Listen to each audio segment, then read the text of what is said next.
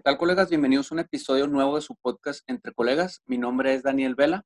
En esta ocasión nos acompaña una persona que no es propiamente un, doctor, sino es un médico cirujano dentista. En esta ocasión nos acompaña la doctora Selenia Medina, que es cirujano dentista por la Universidad Autónoma de Nuevo León. Posteriormente es un posgrado en el Hospital Infantil de México, Federico Gómez, en estomatología pediátrica, avalada por la Universidad Autónoma de México, Nacional Autónoma de México. Actualmente es catedrática de la Universidad de Monterrey en la licenciatura de médico cirujano dentista y la pueden encontrar en redes sociales, en Instagram como arroba medina y en Facebook como odontología infantil doctora Selenia Medina. Muchas gracias, doctora Selenia, por acompañarnos el día de hoy. ¿Cómo se encuentra? Muy bien, pues muchísimas gracias por la invitación, doctor Daniel. Es un gusto para mí estar aquí y hablarles un poquito de lo que hago. No, gracias por aceptar la invitación y háblame de tú. La verdad es que este, te sigo desde hace tiempo porque eres muy activa en redes sociales, al menos en Instagram, que es la red en la que yo más me, muevo. Y te veo muy activa con el compartir conocimiento para todo público. Y creo que es una gran labor, eh, por eso estamos en el mismo camino, en, compartir información poco a poquito. Me gusta mucho la parte que manejas educativa, entonces este, dije, en algún momento le voy a, le voy a hablar para, para que nos comparta, porque quisiera que nos platicara. Yo sé que no es un tema a lo mejor profesional, por así decir, pero vi en tu currículum que fuiste el primer lugar de generación cuando egresaste. Ah, bueno, sí. Yo estudié en la Universidad Autónoma de Nuevo León, este, egresé en el 2006 y fue bien chistoso esa, esa parte porque nadie me avisó que había sacado el primer lugar. Hasta el día de la, de la graduación, la ceremonia y la entrega de papeles, eh, ese día fue cuando me nombraron por, o sea, el primer lugar y ahí fue cuando me enteré que había sacado el primer lugar de generación. Gracias a eso, eh, a ese esfuerzo de esos seis años, pues logré este, entrar al hospital universitario a hacer mi servicio social. Y ahí, eh, pues me enamoré de la odontología hospitalaria. Tuve un, un encuentro con una paciente discapacitada en ese momento y la verdad fue un momento que marcó mi vida profesional y mi vida personal. Esta niña tenía un tumor en, el cerebro que le impedía ver, o sea, era ciega, débil visual. Este, y al momento de que le pedí que abriera su boca, ella me dijo que quería conocerme. Entonces me tocó la cara, me palpó este, el rostro y para mí fue algo que me marcó eh, desde ese momento y fue cuando dije, ¿sabes qué? Quiero entrar a, a odontopediatría hospitalaria. Y a raíz del primer lugar, este, me fui al Hospital Infantil de México, Federico Gómez, y hice mi especialidad hospitalaria, donde estuve dos años. Eh, fueron pues 24 horas al día, dos años exhaustivos de entrenamiento hospitalario. Que claro que la Universidad Autónoma de Nuevo León, pues es una excelente institución educativa, pero no teníamos nosotros el contacto con el ambiente hospitalario. El contacto lo tuve hasta que llegué al hospital universitario, donde estuve haciendo mi servicio social y fue ahí donde me decidí a estudiar esta especialidad, que actualmente pues la practico en mi consulta privada y la pues comparto mis conocimientos en la Universidad de Monterrey. Oye, pero me llama la atención que no supieras, digo, no sé, este, ¿no recibiste durante la carrera algún tipo de beca por el promedio o algo que quieras tú? pues voy bien, o nunca te dio la curiosidad de saber. Fíjate que a mí nunca me dio curiosidad tampoco durante la carrera. Creo que para un intercambio sí pregunté, pero a mitad. Pero no tenías una pista de que, oye, pues me están dando beca o no sé, saco sí, puros dieces o... Sí, obviamente sí tenía, o sea, cada semestre publicaban eh, los lugares y ahí en el cuadro de honor pues aparecía, ¿verdad? Eh, el, detalle fue que yo no tuve los, el primer lugar los 10 semestres, o sea, sí hubo eh, algunos semestres que no lo obtuve, por eso fue mi sorpresa que al final este, me dieran la mención honorífica, ¿no? De, del primer lugar de generación. ¿Cómo se vive? Este, Porque, ¿cómo, se, ¿Cómo se siente esa competencia?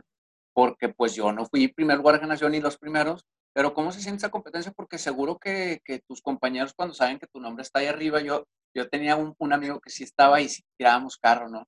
Es sano, envidioso, si tú quieres, este, pero ¿cómo, ¿cómo viviste esa, esa parte de la carrera para los estudiantes que nos escuchen que digan, si se puede, no se puede? Eh, ¿De dónde crees que salió ese primer lugar?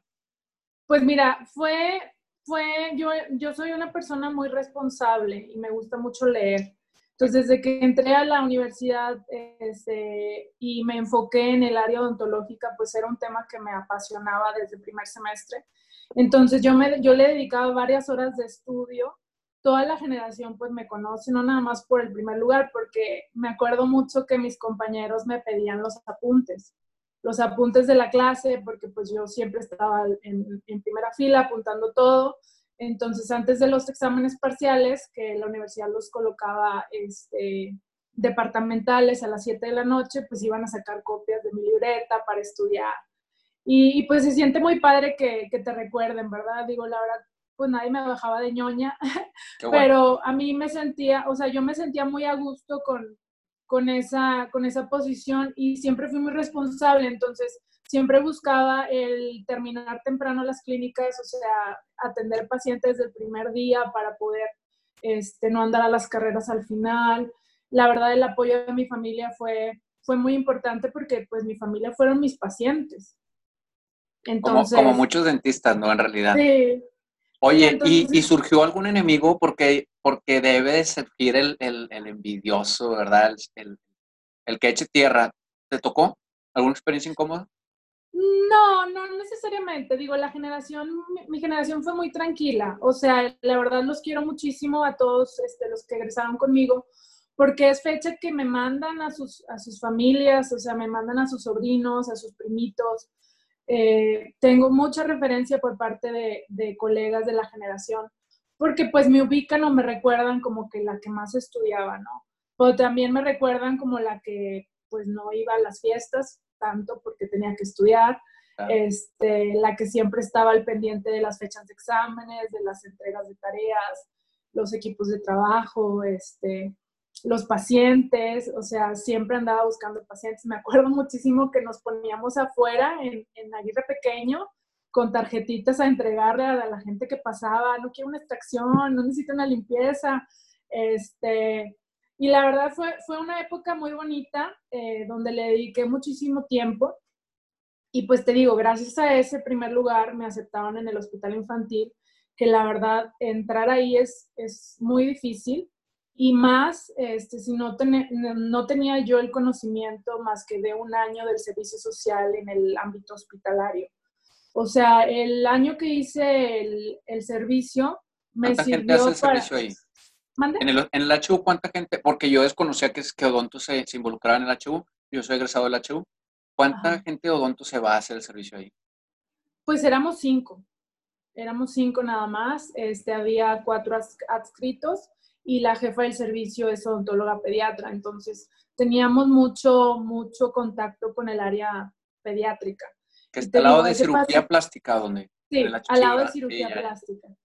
Sí, entonces, ese paciente, esa pacientita que vi, la verdad me marcó y, y ahí fue cuando dije, no, lo mío, lo mío es el paciente o la persona con discapacidad. Y cuando entré al hospital infantil, este, pues estar ya ahí fue muy difícil. Entrevistas, viajes, examen. Mira, te voy a contar cómo entré. Este, yo tenía un, un amigo eh, que ya estaba en la residencia eh, le, hablé y le dije, ¿sabes qué? Quiero entrar. Eh, y me dice, pues ya pasaron las inscripciones, ya pasó el curso propedéutico de tres meses, este, pero les falta gente porque de seis personas que iniciaron el curso propedéutico quedó solamente una. Entonces, eh, hay siete lugares, no sé si te vayan a aceptar, pero déjame hablar con el coordinador, le presento tu currículum, tu CARDEX, que es una carta de recomendación muy buena, y y déjame hablar con él. No te prometo nada, pero pues déjame te presento. Eh, total, el doctor Yepis habló con el doctor Fragoso, que en ese momento era el coordinador de la especialidad, y él me mandó llamar a los siete días, me convencí a mis papás, les dije, por favor, apóyenme, necesito esta oportunidad. Y gracias a Dios, o sea, estuve en el momento y en la hora adecuada para que, pues, para que me aceptaran. Eh, me entrevistó el doctor Fragoso.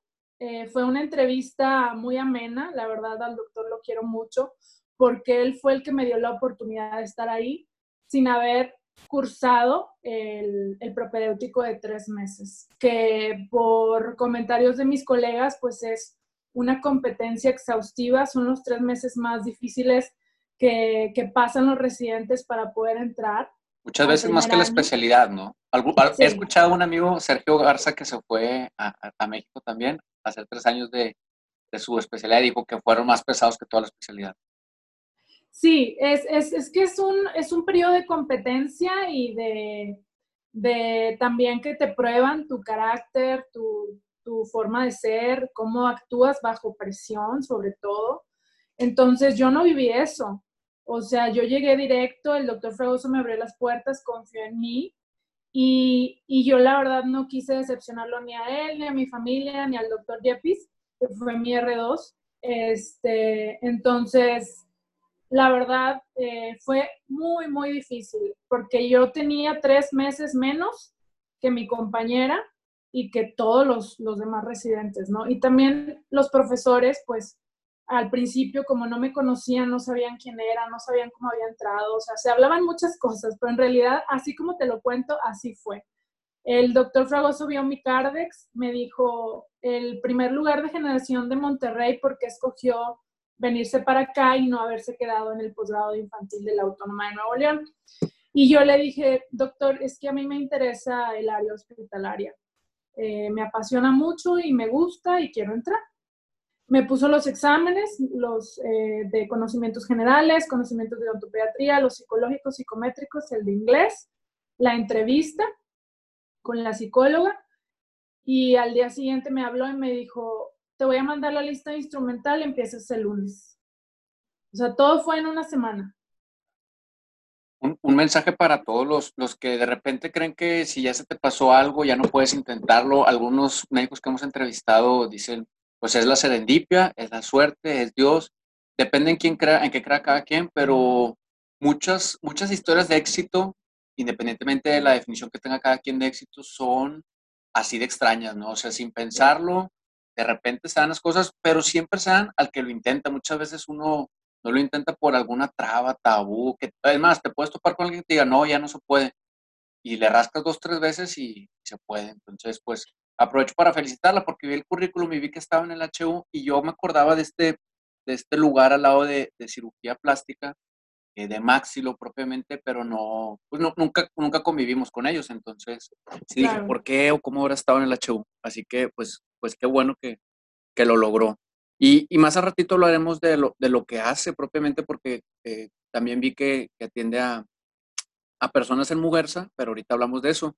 El tema que nos trae aquí es la importancia de, de, la odontología, pero pediátrica. Fíjate, yo en, en, mi experiencia como médico general, mi cuñada es, es dentista y siempre le mando fotos de cuando tenía pacientes, porque a mí me gusta mucho ver la boca y los dientes. Antes hacía exámenes médicos de ingreso y le decía, oye, es que como el 60% de los adultos tienen caries, o sea, pero repletas. Y luego cuando empecé a ver niños, le decía, le mandaba fotos y le decía, ¿qué se puede hacer en este caso? Porque eran muelas ya, no sé si es licuefacción el proceso, pero ya totalmente negras, ¿no? De 3, 4, 5 años. Este, y, y, me fui educando en el tema del odonto, pero me gusta mucho ver los dientes y educar al, al, familiar de, oiga, señor, ve a ver sus dientes, de verdad, hay que llevarlos y educarlos y tratar de mandarlo a algún módulo por si la situación económica no apremia. Pero ¿cuáles son las primeras recomendaciones como, como, como pediatra, por así decir, de los dentistas para los padres? ¿Qué deben de hacer o qué, deberíamos de evitar hacer con los chiquitines? Bueno, lo primero que hay que saber es que el pediatra forma parte importante de la referencia al odontólogo pediatra de los bebés este, que empiezan su seguimiento. O sea, lo ideal es que el bebé eh, acuda al odontólogo pediatra a la erupción del primer diente, que generalmente coincide con los seis meses de vida. ¿Sí? Es un promedio, o sea, a veces son seis, ocho meses, pero inmediatamente que el papá vea la erupción del primer diente, es ahí donde tenemos que acudir al odontólogo pediatra para establecer la rutina de higiene y el protocolo este, que manejo para evitar las enfermedades bucodentales. Eso sería lo, primordial, que las familias este, conozcan esta información y esto es algo que he trabajado en mi, en mi Instagram, me siguen muchas familias Y yo lo que trato es que en el lugar donde estén o donde vivan, acudan con un odontólogo pediatra porque se sabe actualmente que la caries es una enfermedad que se puede prevenir con algo bien sencillo que es la alimentación y la higiene. Entonces son cosas este, y tips que nosotros como profesionales de la salud les damos a las familias para fomentar familias más saludables, niños sin caries o prevenir eh, la progresión de la enfermedad, porque realmente actualmente el mexicano, las familias mexicanas, este, no tienen esa conciencia de salud bucal. Todavía piensan que los dientes de leche pues se van a caer que esto es una realidad, sí se van a caer, pero todos los dientes tienen una cronología de la erupción. Entonces, si tenemos un pacientito de tres años con un molar ya fracturado, ese molar tenía que estar en boca hasta los ocho o nueve. Entonces, el niño puede durar cuatro o cinco años sin diente, con dolor, eh, con una infección que puede correr a otras partes del cuerpo. Entonces, es muy importante este, que acudan a su odontólogo pediatra de, cabecera o de confianza para que establezcan ese protocolo higiénico preventivo, concientizar sobre la higiene, la alimentación y que podamos tener niños sin caries. ¿Cuál es, cuál es lo que se Digo, suena, suena casi absurdo que te lo pregunte, pero es que a veces tienes que escucharlo. Los jugos y los refrescos, fíjate, estaba, grabé un episodio con, con una pediatra oncóloga y, le preguntaba, ¿verdad? ¿Tú qué opinas de los refrescos y de la coca eh, en niños? En tu opinión, jugos y refrescos, ¿qué pasa con los niños? Bueno, mira, eh, los jugos tienen un alto contenido de azúcar, que obviamente es dañino para la salud en general, que porque pueden provocar obesidad, diabetes y sobre todo caries dental. Este, yo no recomiendo ningún tipo de jugo y si fuera algún tipo de... O ni natural. Ni natural, no. O sea, actualmente se sabe que lo ideal es que el niño pruebe la fruta tal cual está, ¿verdad? Con el, con el zumo, con la fibra, este, para que al momento de masticar eh, la misma consistencia limpie eh, el diente y no tome un líquido directamente que va a tocar la superficie dental y puede ocasionar una caries. Los refrescos pues tienen azúcar y tienen ácido y el ácido erosiona los dientes y favorece la aparición de caries dental. Entonces, definitivamente los refrescos están totalmente prohibidos en los niños, pero te comento, me sigue llegando gente a la consulta donde observo el biberón lleno de jugo, el biberón lleno de coca, no, le doy coca rebajada, doctora, le pongo agüita. No, eso no. Yo recomiendo agua natural y pues ya, agüita natural. Ok. ¿El lavado de dientes en chiquillos a qué edad inicia y cada cuánto se recomienda? Mira, el cepillado dental ah, inicia a la aparición del primer diente. Antes se sabía que se lavaba con gasita y que no pasaba nada, pero no. O sea, actualmente la evidencia científica nos marca que hay que realizar el cepillado bucal a la aparición del primer diente con un cepillo de cerdas suaves y hay que colocar pasta con flúor. ¿Con eh, flúor? Con flúor. Sí. O sea, como la de adulto, perdón ignorancia. Eh, es algo parecido a la de adulto. Porque son las partes por millón, ¿no? Lo que se busca. Se buscan de 1100 a 1500 partes por millón, dependiendo el riesgo a caries del bebé. Por eso te digo que lo ideal es acudir al odontólogo pediatra para dosificar esa pasta, que el, odontólogo te dé eh, una marca comercial con la que estés tú a gusto porque la Academia Americana de Odontología Pediátrica recomienda la aplicación de flúor a partir de la erupción del primer diente. anteriormente no se sabía eso, decían que era tóxico, los pediatras recomendaban no utilizar flúor, pero actualmente la evidencia nos, nos este, muestra que las ventajas de, tener flúor en los dientes son mayores a las desventajas que pudiera ser si, si el niño la ingiere.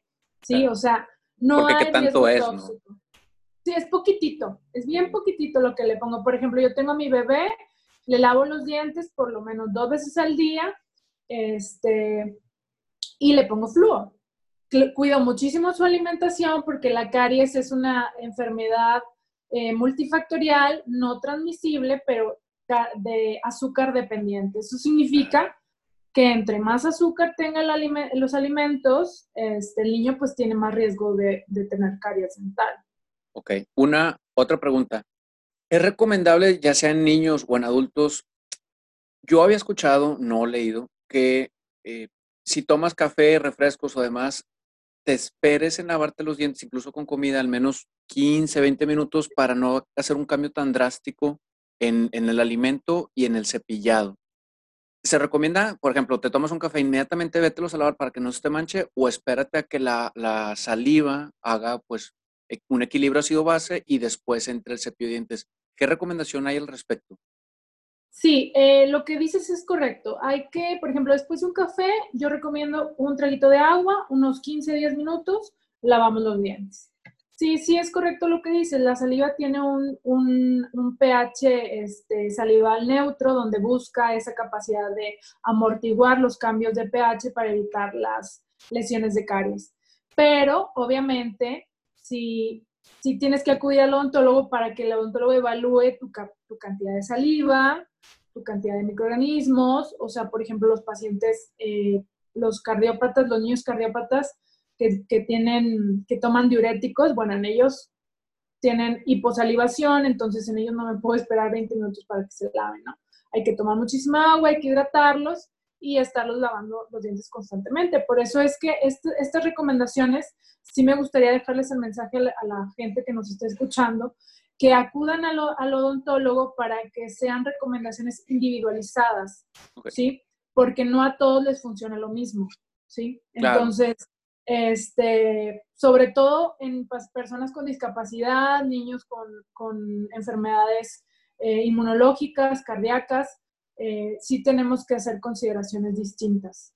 Sí, claro. Era, una pregunta porque, porque mi cuñada me regaña por, por, el, por el café. Este, porque pues me gusta el café, que siempre, a veces le bajo el ritmo, al menos uno diario, pero a veces en la residencia pues te avientas dos o, o así. Me decía, no, pues es que ni para qué te los blanquees si vas a seguir con el café. Entonces entra la controversia. Este, con la dinámica, pues ella es dentista y yo médico, pero, pero sí, son recomendaciones generales que uno que puntualizas que lo ideal es ir al dentista. Yo a todos los pacientes les digo, oye, cada seis meses ve al dentista porque yo creo que de cada 100 o más, como tres o cuatro he encontrado con una, con una buena higiene en cuanto a que, oye, no tienes caries. No sé si tú tengas datos de cuál es la prevalencia de caries en adultos, porque según yo es muy alta. Sí, mira, de hecho saqué unos datos de la Organización Mundial de la Salud. Este, menciona aquí que eh, casi 35 millones de personas presentan enfermedades bucodentales. Esto fue la última. en general? Eh, en el mundo. En el mundo. Eh, esta, fue la, última recomendación que hizo. Y es, en México, eh, el 60% de los adolescentes en preparatoria presentan enfermedades bucodentales y ya perdieron una pieza dental. 60%. Sí. O sea, es casi la par de la obesidad, porque los números en obesidad es que es, lo, es casi lo mismo, o sea, dos de cada tres. Es muy similar. Sí, es muy similar. De hecho, el 90% de los niños mexicanos tienen caries antes de los 5 años. Es algo muy triste. Pues hacen falta dentistas, creo yo, en la legislación. Ayer hablaba con la doctora Lili que si, si por sí médicos faltan, creo que yo dentistas más, porque debería de haber mucho más presupuesto, uno, para educación y dos, para tratar, porque aunque se hacen campañas de aplicación de flúor, pues muchos papás este, creen que, ah, les van a poner flúor, ya no tiene caries, entonces no, no se enseña técnica de lavado. Digo, sé que, sé que hay eh, dentistas que hacen su servicio en las escuelas como los médicos también, pero hace falta mucha educación para que podamos evitar esto, porque yo la manera en la que regaño, trato de concientizar a los pacientes es, sobre todo aquí en, Monterrey, si te empiezas a perder los, los molares de inicio, ¿con qué vas a masticar carne a tus 50, 60 años? O sea, de verdad quieres ser un anciano con pura papilla y algunos sí dicen, bueno, pues sí, tiene razón, algunos probablemente les entre por un lado y les salga por el otro, pero es difícil porque este, este amigo Sergio Garza que se dedica a poner este, o, implantes, sí, sí es muy triste. El costo a veces es económicamente imposible para alguien eh, recolocar un puente o, o, los implantes propiamente. Entonces es un tema económico que después, mientras más grande, también es más complejo el tema de la cirugía. Eh, alguna vez me tocó una consulta de una eh, paciente no sé cuál es el término cuando le quitan totalmente los dientes, pero... ok. Y, llegó a consulta porque si es que no, no, no, tengo la hemorragia y así me dieron de alta de, una clínica particular en una plaza comercial. Y, y, y sí tuve que hablar a Sergio, decirle, oye, ayúdame porque no sé, ya me enseñó cómo tratarlo, pero es increíble cómo la persona tenía como 56 años y adiós todos los dientes. Entonces, este, pues regresando a la parte pediátrica, que es donde, donde los niños aprenden, yo tengo dos niñas y también este, procuro dos veces al menos al día, eh, una ya se los lava, la otra me pide que le ayude, pero al tema del lavado de dientes. ¿Qué otras, qué otras cosas debería de hacer el padre o la madre, además de llevarlo a la consulta, de lavar los dientes, de evitar los jugos y los azúcares? ¿Qué otra recomendación? Bueno, eh, lo ideal es utilizar hilo dental por lo menos una vez al día, sobre todo antes de dormir en niños. Sí, y en adultos también. Sí, claro. El hilo dental este, está totalmente olvidado. En el artículo que revisé para la entrevista mencionaban que el 50% de los adolescentes de una preparatoria no sabía qué era un hilo dental. Entonces, el hilo dental sirve para limpiar la comida que se queda o los restos de alimentos en medio de los dientes y el cepillo no logra llegar a esas zonas. Entonces, cuando tú te cepillas sin pasar hilo dental, estás limpiando el 60% de tu boca. El otro 40% corresponde al hilo dental. Entonces, es difícil que la gente pues tome conciencia de, de, eso, ¿no? De que también se requiere utilizar hilo dental. Y luego en los niños, pues resulta un poco más complejo porque a veces papá y mamá están este, apurados, andan trabajando y la rutina de higiene suele ser muy rápida. Entonces, pedirles que pasen hilo dental, pues les toma un poquito más de tiempo, es un poquito más laborioso y pues también este, puede ser que no lo realicen todos los días. Entonces, en niños es muy común la caries interproximal o la caries en medio de los, molares, que, que es ocasionada por el acúmulo de alimentos en medio de los dientes. Entonces, eh, yo recomiendo que utilicen hilo dental, que utilicen pasta con flúor por lo menos de 1100 partes por millón eh, y que la técnica de cepillado la realice papá eh, hasta la edad de 8 años. O sea, un niño a partir de los 8 años ya tiene la, la destreza manual para realizar la técnica de cepillado correcta.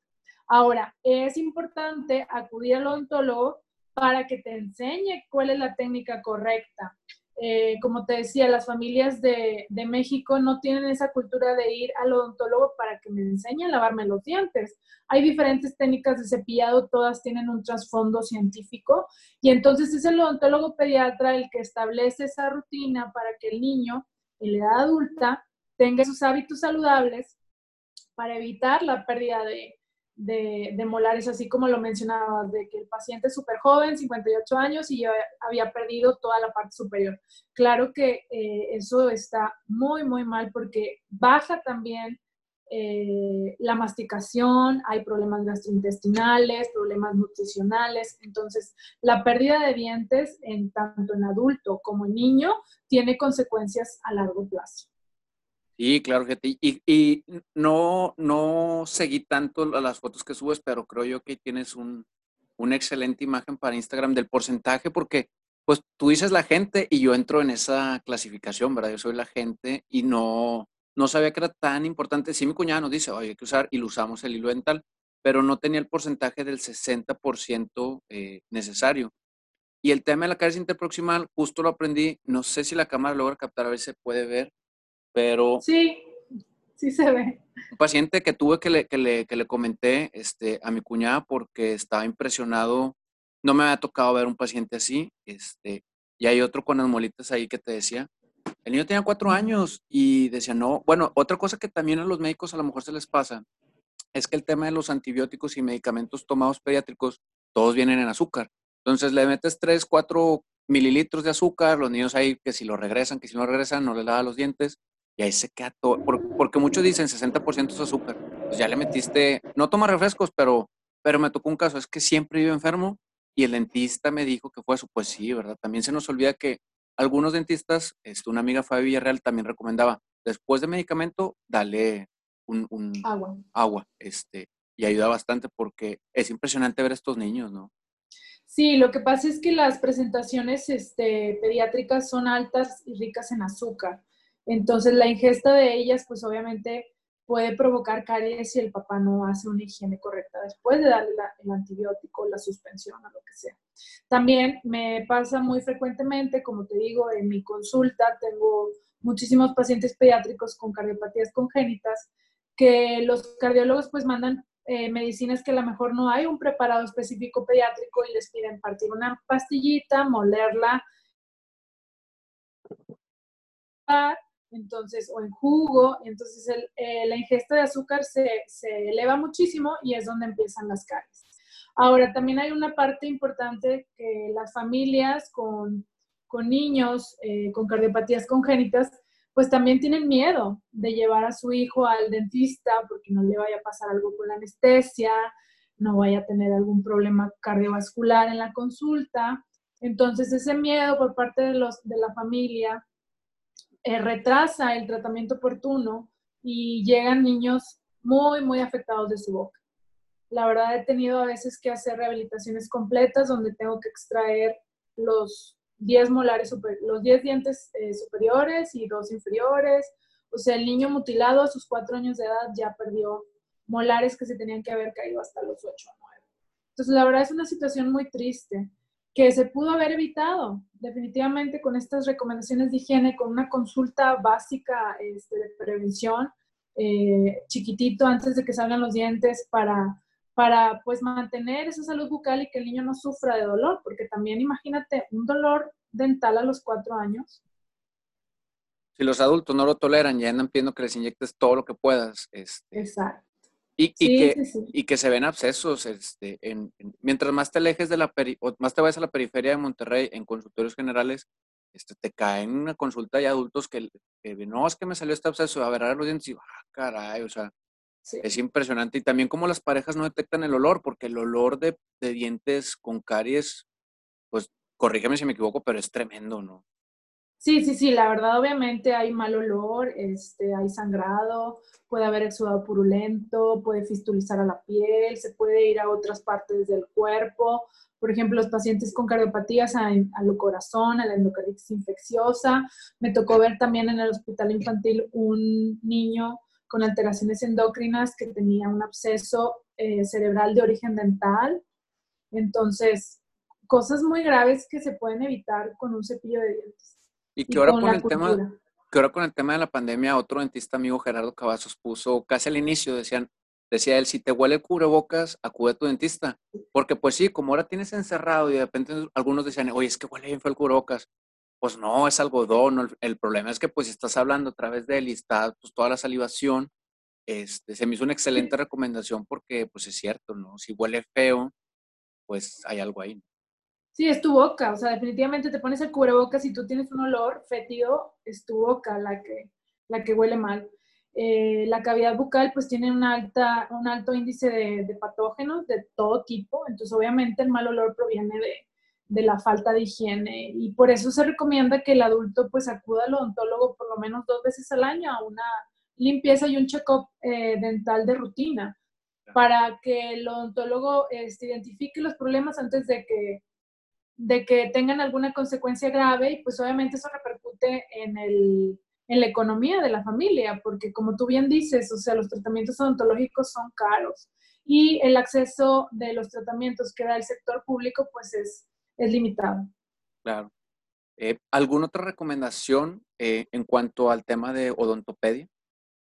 De odontopediatría. Bueno, este, sobre todo los pacientes que tienen alguna alteración respiratoria, como asma, este, desviaciones de tabique, cornetes, adenoides, amígdalas, que acudan al odontólogo pediatra y al otorrino pediatra para que el, médico haga el correcto tratamiento y el niño pueda respirar por su nariz, ya que esto repercute en el crecimiento facial. O sea, el odontopediatra también evalúa el crecimiento correcto de los maxilares y de la mandíbula, del maxilar, perdón, y la mandíbula, para que el niño crezca de una manera adecuada y no ninguna profesión o un mal hábito le pueda generar alguna malformación en su cara o en, su, en sus dientes. Entonces eso también es importante. Claro, y decirle a todos los padres que nos escuchen que puede tomar años. Fíjate, yo, como podrás observar, tengo, yo, yo recuerdo a la, a la facultad de, de, odonto desde que tengo uso de razón, porque desde los seis años pues tenía un problema de micrognatia, no tan grave, pero pues utilizaron yo creo que todos los recientes, todas las herramientas de y por haber. Eh, después ya, o sea, frenos de caballo, no sé si hoy en día se usan, pero yo usaba los frenos de caballo que te protruían todo el asunto. La verdad es que aunque muchos podrían decir de que, oye, y no, no, no, te, no te llovía carro, la verdad es que yo lo utilicé como una herramienta de carrillas, o sea, autocrítica y, y, me burlaba a mí mismo, este, porque pues me vendían muy bien los residentes el tema de que, oye, pues a ti que te importa tu, tu mordida, este, porque pues es tu mordida, no la de los demás. Entonces, la verdad es que viví con paladares y demás, sí me aventé, yo creo que, no sé cuánto tiempo toman promedio, pero sí me aventé, yo creo que mínimo unos 3, 4, 5 años este, en tratamientos, después frenos y demás, pero hoy en día agradezco tener lo más que se pueda correcta la, la, la, la mordida y los dientes y demás. Este, sí tengo una fijación con el tema de, de lo dental, pero no pasa nada, o sea, también para los padres que digan, no, es que me da pendiente que mi niño, pues no pasa nada, o sea, si tú los educas bien, le das la seguridad, eso no va a mermar, este, es algo que hay que platicar porque también está el estigma de que no, es que no quiero que use paladares o que le quiten o que le pongan, no pasa nada, este, sí, o sea, yo lo tomé por el lado cómico, este, y se acabó, ¿verdad? Entonces también el, el mensaje para los padres de que no pasa nada, o sea, al final de cuentas lo que importa es que lleguen a la edad adulta con lo mejor que se puedan los dientes. ¿no? Claro, tiene mucho que ver la forma en cómo educas tú a, tu, a tus hijos. Este, actualmente recomendamos los aparatos para evitar el bullying o lo que fuera en la noche y en la tarde que están en casa. Digo, ahorita es muy conveniente, están los niños en casa tomando sus clases, entonces pueden utilizar el aparato pues 24 horas. Claro, claro que utilizándolo 24 horas este, funciona muchísimo mejor. Entonces, sí tiene mucho que ver cómo eduques tú a, a tus hijos, pero sí eh, llegan muchísimos padres con las mismas inquietudes que, mencionas, o sea, ¿y qué le vas a hacer? ¿Y, ¿Y, cuánto tiempo lo va a usar? Y está muy feo y no va a poder dormir a gusto. Y siempre les trato de enfatizar que es mejor corregir desde chiquitos un problema esqueletal a que en un futuro eh, lleguen a una cirugía o algo más complejo, ¿no? Claro. Y te adaptas, la verdad es que yo sí me adapté. Sí me dijeron, así como tú lo acabas de explicar, o sea, o te vas a tardar, no sé, tantos meses, pero si lo usas todo el día tantos meses, dije, no, pues si lo que yo quiero es salir de aquí, vamos a usarlo en la escuela y, y, y está bien, al final de cuentas era el único y, y, todos preguntaban, entonces yo me la pasé bien este, y agradecí el quedar. Yo creo que tiene mucho que ver, bien dices tú, la educación, pero también la persona que te trató y cómo te vendió la idea, porque a mí me operaron, me quitaron frenillo, me pusieron, yo creo que todos los palabras que existen yo los usé. Este, sí. y, me, y, me, divertí mucho, pero recuerdo muy, muy bien esta torre que tienen de, de especialidad, no sé si todavía sea ahí, subir y las secretarias y todo, yo me lo pasaba muy bien. Entonces, invitar a sí. todos los padres a que le den la seguridad. Muchas veces el niño, si ve inseguridad en el padre, va, va a ser imposible. Si el niño ve todo positivo, toda felicidad, este, pues el niño no va a llorar. Eh, sí, de hecho, o sea, la ansiedad dental proviene también de los papás. O sea, muchas veces tengo a la mamá nerviosísima y llorando en la sala de espera y el niño pues igual o dos veces más, ¿no? Entonces, eh, la forma en como tú le hables a tu, a tu bebé, a tu niño, de que todo va a estar bien, no pasa nada, mira, tú eres valiente, tú puedes. Esos son los papás que me ayudan muchísimo a mí en la consulta, que, que, que con, en conjunto, en el trabajo en equipo, ellos en casa y yo en el consultorio, logramos que el niño pues tenga una, una cita dental placentera y no llena de ansiedad o de estrés. Sí es difícil manejar eh, ese tipo de cosas en los niños, pero bueno, se nos dio un entrenamiento sobre algo de psicología y manejo de estrés y ansiedad en el consultorio dental. Entonces, pues todo niño, como dicen por ahí, todo niño eh, merece un odontopediatra. Así como merece un pediatra, merece un odontopediatra porque pues tenemos un poquito más de conocimiento en psicología, técnicas de manejo conductual para lograr que la cita sea placentera. Y como te decía, o sea, si van a prevención, pues es obvio que la cita va a ser placentera, porque en realidad la prevención es algo bien sencillo, no duele, no hay aguja, no hay anestesia, simplemente es este, enseñarles a lavarle los dientes, hacerles una limpieza profesional, aplicación de flúor profesional y obviamente tenerlos en control para que no les salga ningún tipo de lesión de caries. Claro. ¿Algún, algún otro, ¿Alguna otra recomendación o comentario antes de cerrar el tema de ontopedia y pasar a la parte profesional? No, pues nada más una buena alimentación. Este, los, los consejos que yo doy en mis páginas de internet, en mis redes sociales, pues son enfocados a evitar caries dental, ¿verdad? Pero en realidad eh, la alimentación es súper importante, tener una dieta balanceada, snacks saludables, este, retrasar la ingesta de azúcar en los bebés hasta los dos años para evitar enfermedades como diabetes, obesidad y pues sobre todo la caries dental, ¿no?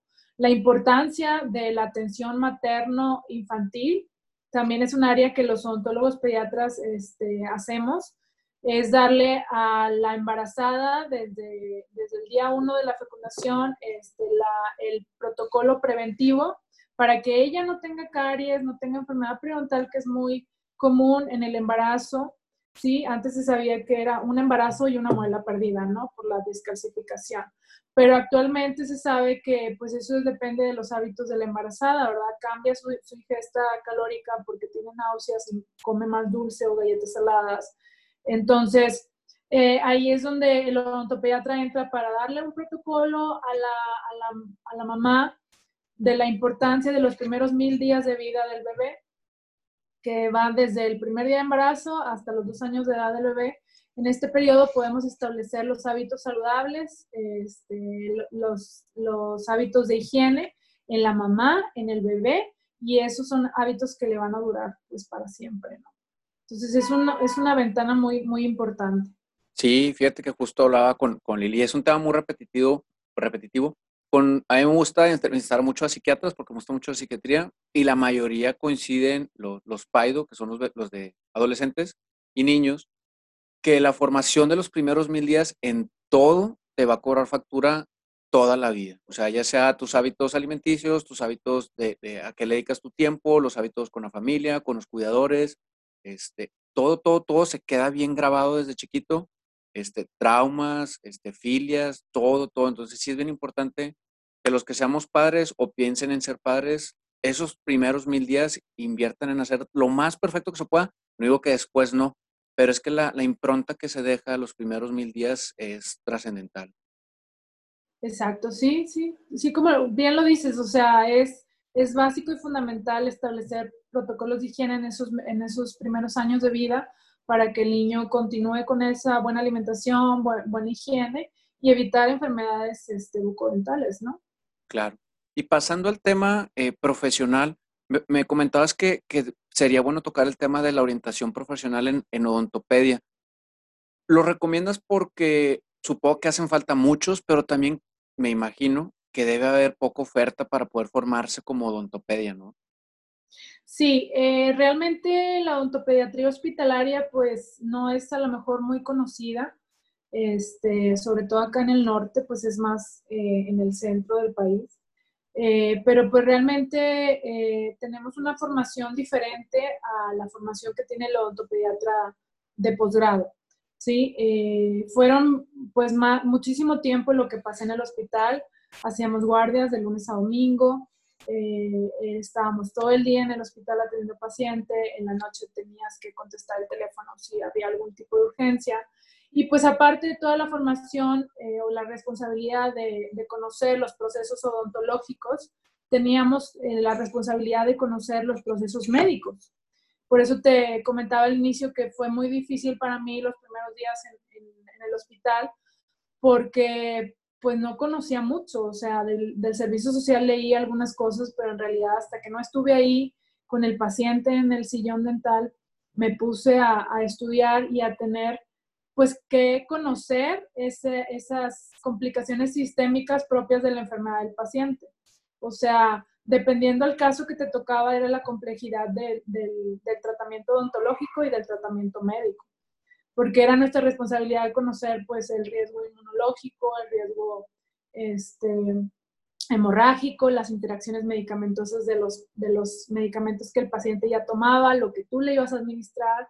Entonces, esa, esa riqueza que tienen las, las residencias hospitalarias a nivel de odontología, pues forman profesionales de la salud capaces de atender cualquier tipo de enfermedad sistémica eh, en cualquier situación, ¿verdad?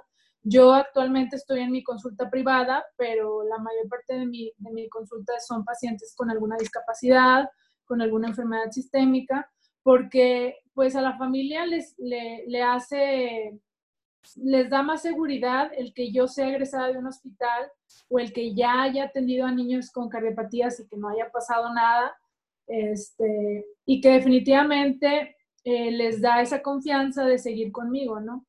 Entonces, cuando yo llegué a Monterrey, eh, yo pues apenas empecé a trabajar, abrí mi consultorio y pues un paciente me llevó a otro, ¿no? Entonces, por recomendación, obviamente, en, en, en las salas de espera eh, de los hospitales ahí, uy, ¿con quién llevas a tu hijo al dentista? No, con esta doctora, muy buena.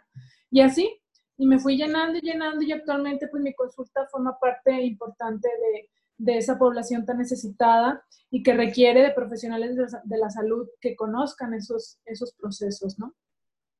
Y, y, y, para cerrar la pregunta, la oferta, o sea, ¿cuántas plazas que tú conozcas existen a nivel nacional? ¿Son poquitas? ¿Es, es cómo se maneja?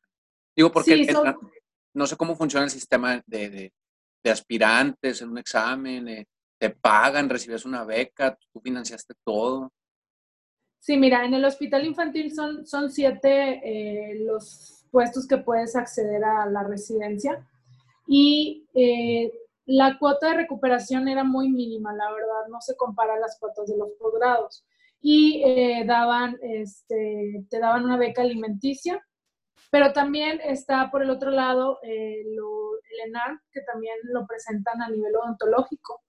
Y a nivel nacional está el Instituto Nacional de Pediatría, el, el, Hospital del Niño Poblano, el Hospital de Tamaulipas y me falta uno. No recuerdo el otro, pero en realidad sí son poquitas plazas, a lo mejor alrededor de unas 20 a nivel nacional.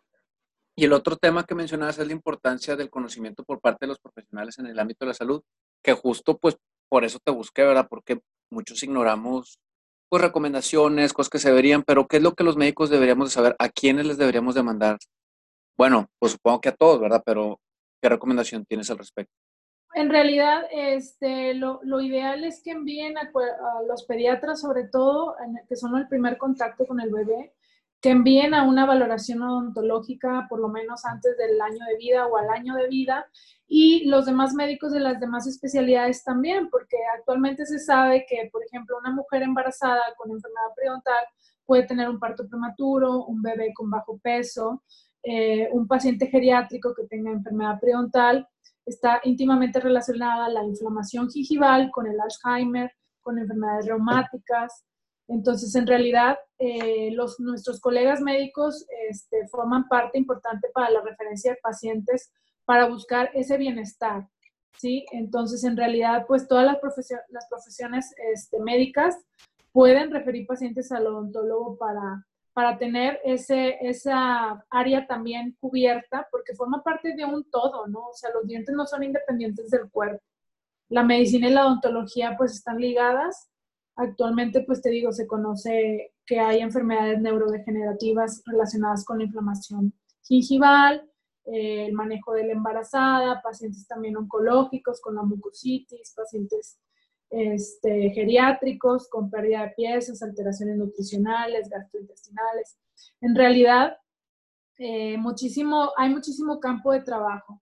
Y pues eh, este es el mensaje que les quiero dejar. Digo, ojalá les agrade y llegue a muchas personas que, pues que lo ideal es que acudan al odontólogo en su momento, ¿no? a, prevenir.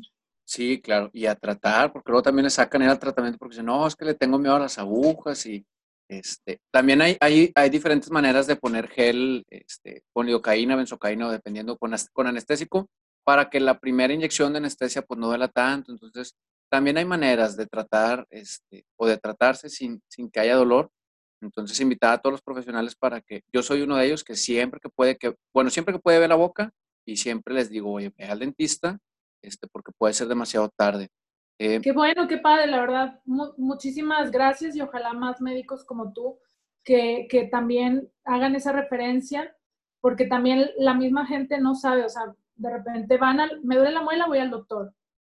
Me duele la muela es ir al dentista, pero no tienen esa, esa relación, esa conexión. Entonces muchas veces llegan primero con el doctor y luego ya el doctor lo refiere con el odontólogo. Sí, es correcto. Este, también vi dentro del currículum que, que tienes un, una alianza, por así decir, este, con Mugersa. ¿Qué haces en Mugersa? Sí, en Mugersa apoyo a la campaña Bombeando Milagros. Este, es una campaña donde apadrina niños de escasos recursos con cardiopatías congénitas y opera este, estas cardiopatías y entonces yo soy la encargada de hacer la rehabilitación dental antes del procedimiento quirúrgico cardíaco. Entonces tengo mucho contacto con cardiólogos eh, del MUERSA que me refieren pacientes que van a ser sometidos bajo ese, esos tratamientos quirúrgicos y requieren salud eh, dental, porque como bien sabes, este, los niños con cardiopatías congénitas cianóticas tienen mayor riesgo de presentar endocarditis infecciosa. Y antes de las cirugías me piden eh, que la boca esté libre de caries, de focos de infección y que tengan una salud bucal. Un saludo para Carlos Alatorre y a la licenciada Cincia que, que sí, yo sabía que había detrás, pero no sabía que eras tú la que, la que estaba ahí al, mando. Como uno pregunta más por los cardios, por los cirujanos y demás, este, sí. sabía que los tenían que mandar a rehabilitación y a dejarlos ya bien listos, pero no sabía que eras tú. Y cuando vi, este, dije, ah, mira, pues es, es ella la, la magia detrás. Así que pues felicidades, porque la verdad es que es un tema bien delicado. También sé que, que tratas a, a, niños con discapacidad, como síndrome de Down, entre otras. Entonces, el tema de esa labor es, es, es, dura porque también de pronto uno puede, pues puede proyectar ciertos miedos o puede ver una realidad a la que mucha gente no le gusta ver. Entonces, es, es buena la labor de ver ese tipo de pacientes. No, no todos le entran. Sí, es que es un poquito más laborioso, o sea, se ocupa un poquito más de tiempo, más paciencia. Obviamente es una familia completa, o sea, viene un niño con discapacidad y detrás de él viene una familia completa con problemas, con, con ansiedades, con miedos, y es totalmente entendible, o sea, eh, ahora que soy mamá, eh, me pongo en el lugar de ellos y digo, o sea, no, no manches, o sea, tener un hijo con discapacidad y luego que lo sometan a una sedación por los dientes, pues obviamente es algo complejo para la familia, entonces eh, en realidad, este, tratamos de hacer lo mejor posible para que la seguridad del paciente sea, sea lo primero. Siempre evalúo la ansiedad dental, el tipo de, enfermedad sistémica que presente y el tratamiento dental para ver si se realiza el tratamiento dental seguro en mi consultorio, en la Universidad de Monterrey o en el quirófano de Muerza. Eh, ¿Algún otro comentario, Celine, que quieras decir antes de terminar el episodio? No, pues nada más este, que ojalá les haya gustado muchísimo esta cápsula y que, que esta información llegue a muchísima gente para que pues tengamos niños sin caries y sin dolor dental sobre todo. El dolor dental en, en un niño es, es, terrible y los tratamientos que tenemos que hacer ya cuando el niño trae una infección o trae un aumento de volumen pues son son difíciles para el niño, ¿no? Una extracción dental a la edad de cuatro años, pues obviamente es, es complicado. Y si a esto le sumas eh, una discapacidad este, aparte o algún síndrome, pues todavía más, ¿no? Y, y la última pregunta para salir, eh, ¿has pensado cuál es tu misión en la vida? Sí, la verdad me gusta muchísimo lo que hago, o sea, me motiva muchísimo el atender pacientes con, con con necesidades diferentes o que tengo yo que hacer una interconsulta con algún doctor o tengo que llevarlo a quirófano o tengo que atenderlo en sedación.